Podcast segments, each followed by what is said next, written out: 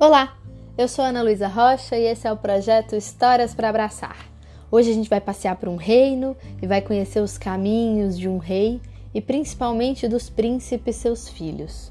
O caminho que cada um fez e o que foi que eles encontraram nessas jornadas. Quem contou essa história para o mundo pela primeira vez? Eu não sei dizer muito bem.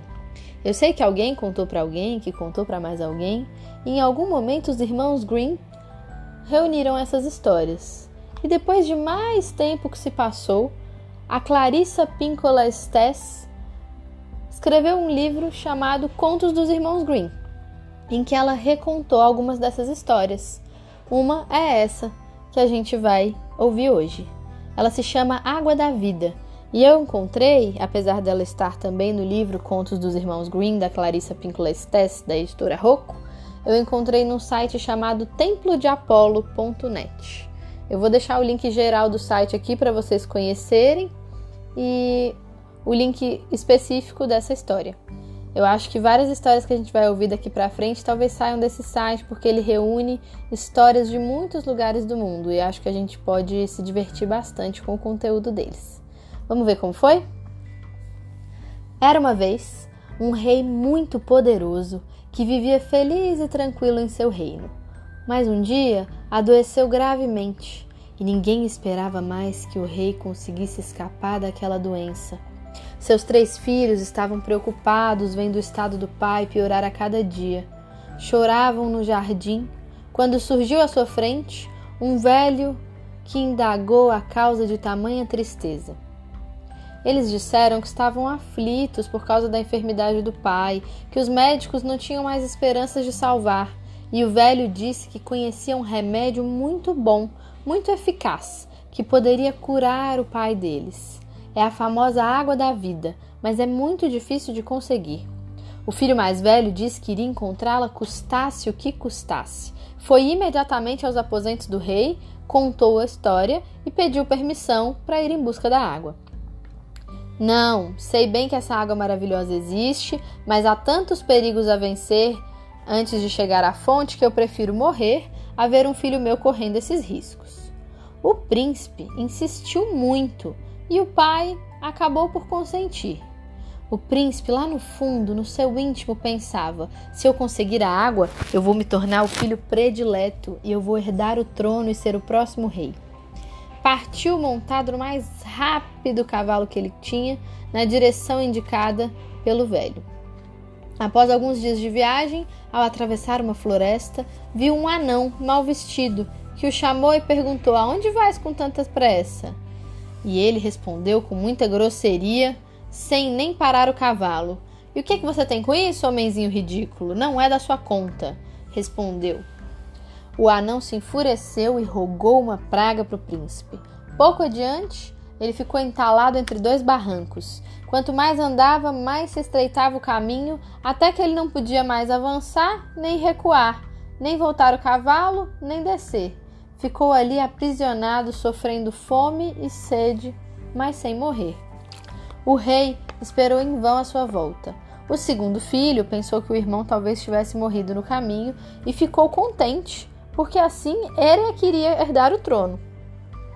Foi falar com o pai e pediu para ir em busca da água da vida. O rei respondeu o mesmo que tinha respondido ao primeiro filho, que ele preferia morrer a ver um filho correr tantos riscos. Mas o rapaz insistiu bastante e o rei cedeu. O segundo príncipe montou a cavalo e seguiu pelo mesmo caminho. Quando atravessava a floresta, o anão, aquele mesmo anão que tinha surgido antes, apareceu também de novo mal vestido e fez a mesma pergunta: Para onde vais com tanta pressa? Pedaço de gente nojento, sai da minha frente se não quer que eu te espezinhe com meu cavalo.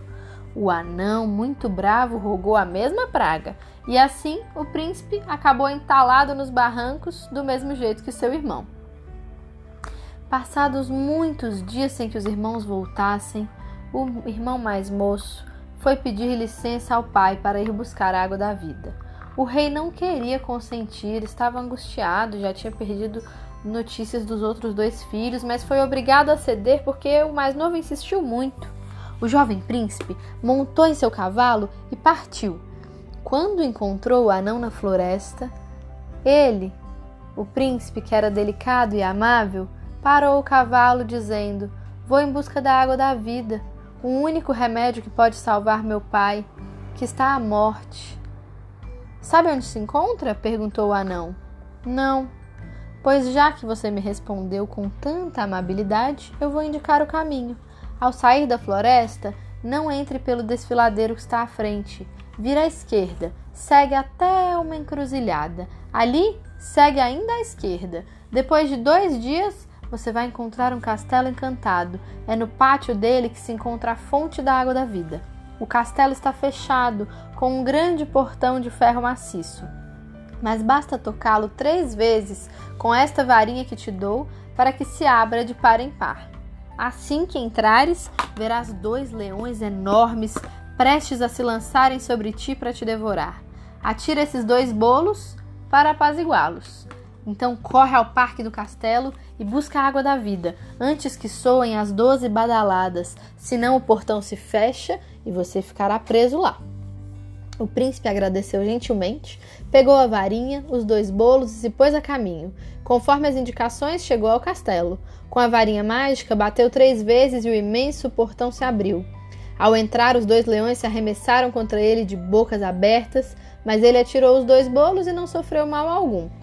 Porém, antes de se dirigir à fonte da água da vida, não resistiu à tentação de ver o que havia dentro do castelo. As portas estavam abertas. Ele subiu as escadas e entrou. Viu vários salões grandes e luxuosos. No primeiro, num sono profundo, uma multidão de fidalgos e criados. Sobre uma mesa, uma espada e um saquinho de trigo. Ele pressentiu que aquelas coisas, aquela espada, aquele saquinho de trigo podiam ser úteis de alguma forma e resolveu levar com ele. Indo para um salão, de um salão para o outro, foi passando, passando e por último encontrou uma princesa de rara beleza. A princesa se levantou e disse que, como ele conseguiu penetrar no castelo, destruiu o encanto que pesava sobre ela e todos os súditos do seu reino mas o efeito do encantamento só iria passar mais tarde. Dentro de um ano, dia por dia, se voltares aqui, serás meu esposo. Depois lhe indicou onde estava a fonte da água da vida e se despediu, recomendando que ele se apressasse, a mesma recomendação que o anão tinha feito. Ele precisava sair do castelo antes da torre bater doze badaladas do meio-dia, porque nesse exato momento os portões se fechariam.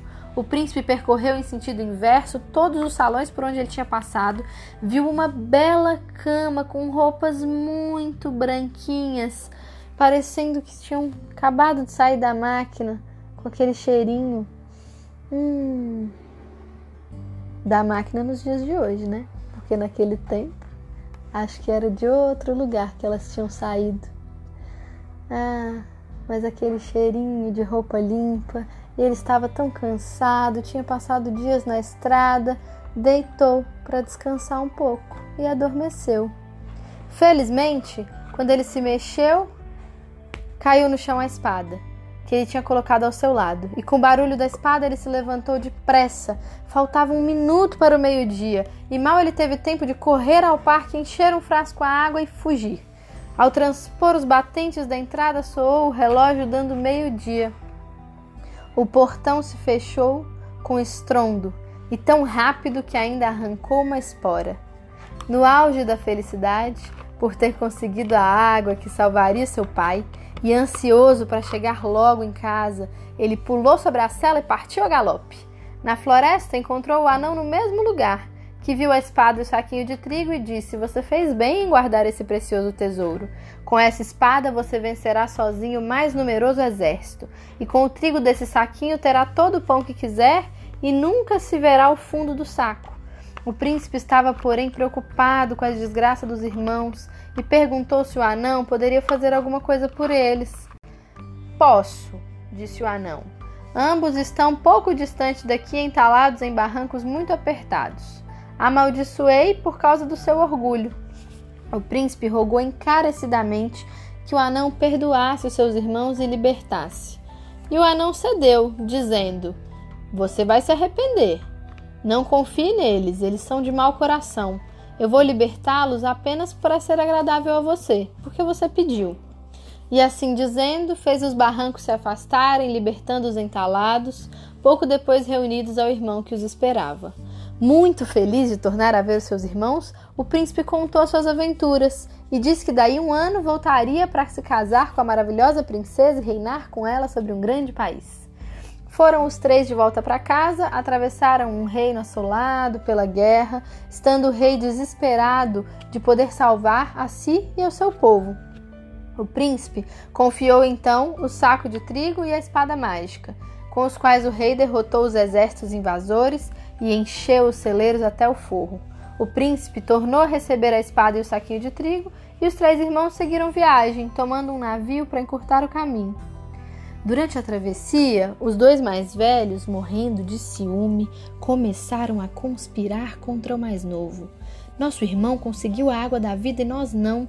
Com isso, nosso pai o promoverá herdeiro do trono, que deveria ser nosso, e nada nos restará.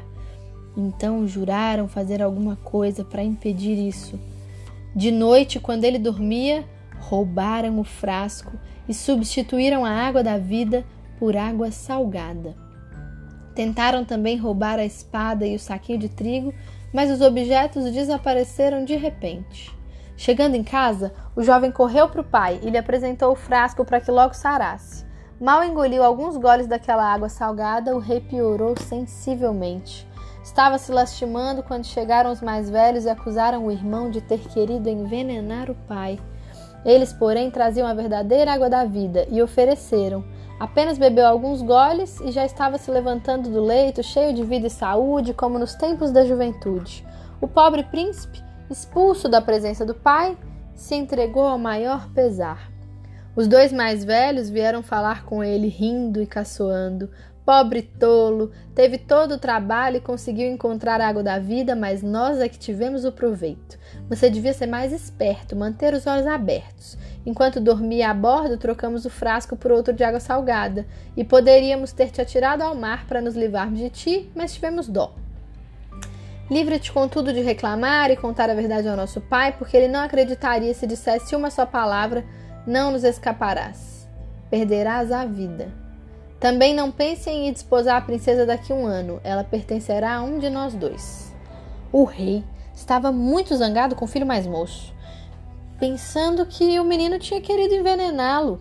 Convocou seus ministros e conselheiros e explicou o caso, e todos foram da opinião de que o príncipe merecia a morte. O rei decidiu que fosse morto secretamente por um tiro. Saindo o moço para a caça, sem suspeitar de nada, um dos criados do rei foi encarregado de ir junto com ele e o matar na floresta. Chegando ao lugar destinado, o criado, que era o primeiro caçador do rei, estava com um ar tão triste que o príncipe percebeu e perguntou: O que foi, caro caçador? Olha, me proibiram de falar, mas eu devo dizer tudo. Diz o que é, não tema nada. Estou aqui por ordem do rei e devo matá-lo. O príncipe se assustou e disse: Meu amigo, me deixa viver. Eu te dou os meus belos trajes e você me dá os seus. Da melhor boa vontade, disse o caçador. É, princípio que o, é preciso que o rei julgue que você matou as suas me matou e executou as ordens. Senão a cólera dele vai recair sobre você. Eu vou vestir essas roupas pobres e simples e você vai levar as minhas como prova de que me matou. Em seguida eu vou abandonar para sempre esse reino. E assim eles fizeram. Pouco tempo depois, o rei viu chegar uma embaixada do rei vizinho pedindo para entregar o bom príncipe os mais ricos presentes em agradecimento por ele ter salvo o reino da fome e da invasão do inimigo, aquele reino que estava em guerra quando eles passaram na viagem e que o príncipe ajudou com a sua espada mágica e o saquinho de trigo. Diante disso, o rei começou a pensar se o seu filho gentil seria inocente e comunicou aos que o serviam como me arrependo de ter mandado matar. Ah, se ainda estivesse vivo.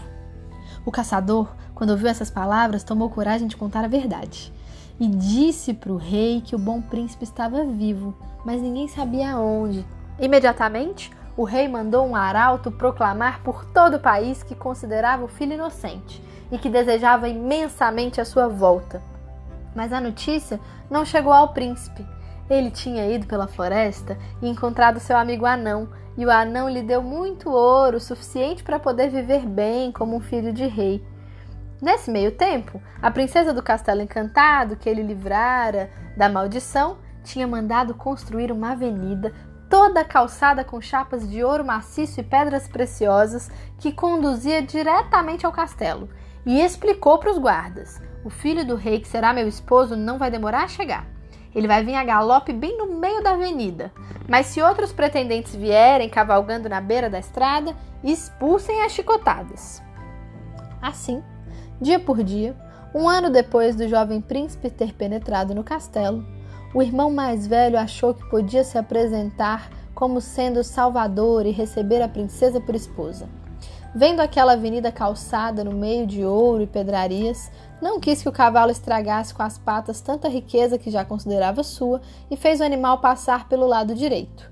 Quando chegou diante do portão e disse ser o noivo da princesa, todos riram e depois correram a dar um chicote nele. Pouco tempo depois veio o segundo príncipe, e vendo todo aquele ouro e joias, pensou que seria um pecado passar com o cavalo por cima e fez com que ele galopasse pelo lado esquerdo. Se apresentou como noivo da princesa. Teve a mesma sorte do irmão mais velho, foi mandado embora a chicotadas. O ano estabelecido estava acabando e o terceiro príncipe resolveu deixar a floresta para ir encontrar sua amaga, amada e a seu lado esquecer as mágoas pôs-se a caminho pensando só na felicidade de tornar a ver a linda princesa. Ia tão embebido que nem sequer viu que a estrada estava coberta de pedras preciosas, de tão apaixonado, de tão pensando nela. Ele deixou o cavalo galopar pelo meio da avenida e, quando chegou diante do portão do castelo, ele foi aberto de par em par. Soaram alegres fanfarras e uma multidão de fidalgos saiu para recebê-lo. Dentro em pouco, apareceu a princesa, deslumbrante de bela, que o acolheu cheia de felicidade e declarou a todos que ele era o seu salvador e senhor daquele reino. O casamento foi feito imediatamente, em grandes festas. Depois de muitos e muitos e muitos dias de festa, ela contou para ele que o pai dele o havia proclamado inocente e desejava vê-lo de novo. Acompanhado da rainha, sua esposa, ele foi encontrar o pai e contou tudo o que havia acontecido, como fora traído pelos irmãos e como estes o obrigaram a se calar. O rei, muito irritado contra os filhos mais velhos, mandou que seus arqueiros os trouxessem à sua presença a fim de receberem o castigo merecido. Mas vendo as suas maldades descobertas, eles tentaram pegar um barco e fugir para terras distantes para esconderem a sua vergonha de terem feito aquelas coisas. Não conseguiram. Veio uma tremenda tempestade que engoliu o navio e eles ficaram no fundo das águas. O príncipe, que agora era rei de um outro reino, e a sua rainha voltaram para casa e foram felizes. E aí, o que você achou dessa história? Parece que são várias histórias dentro de uma, né? Às vezes eu tenho essa impressão com as histórias compridas. Espero que vocês tenham se divertido com as aventuras, se emocionado e principalmente se sentido abraçados e abraçadas. Quem quiser me escrever, eu estou esperando em historiasdanalu.gmail.com. Um beijo e até a próxima história.